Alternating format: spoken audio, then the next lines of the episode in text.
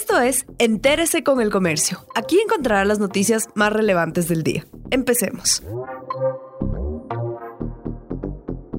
A continuación, los temas más destacados en el comercio este sábado 6 de junio. En el semáforo amarillo, los médicos ocupacionales tienen un rol central en las empresas. Luego de casi 80 días de confinamiento el 3 de junio, algunas empresas en Quito retomaron la jornada laboral presencial con el 50% de su personal y el 30% de aforo en las tiendas de atención al cliente. Esto con el cambio al semáforo amarillo. En este marco, los médicos ocupacionales tienen un papel destacado, pues de ellos depende la seguridad de sus empresas. Ahora más que nunca, están en contacto con dispensarios del IES y del Ministerio de Salud. El Seguro Social emitió una guía para calificar como accidente de trabajo a algunos tipos de contagio.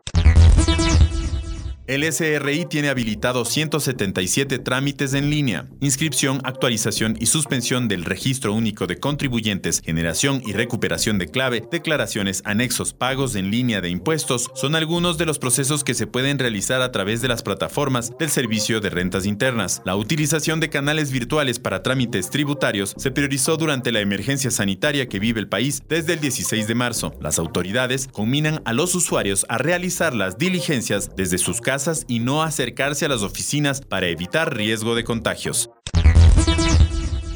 Chimborazo busca alternativas para su reactivación. Cinco cantones de Chimborazo cumplieron su primera semana con su semáforo en amarillo y los otros cinco cantones cambiarán la semaforización entre el 7 y el 10 de junio. Los sectores económicos piden ordenanzas para evitar desalojos y quiebras durante la reactivación económica.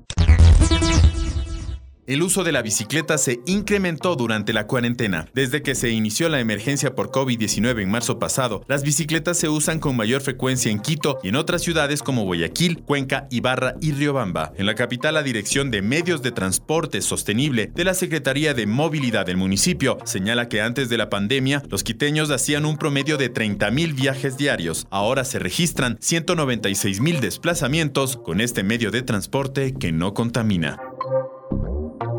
Gracias por acompañarnos. No olviden seguirnos en Facebook, Twitter e Instagram como El Comercio Com.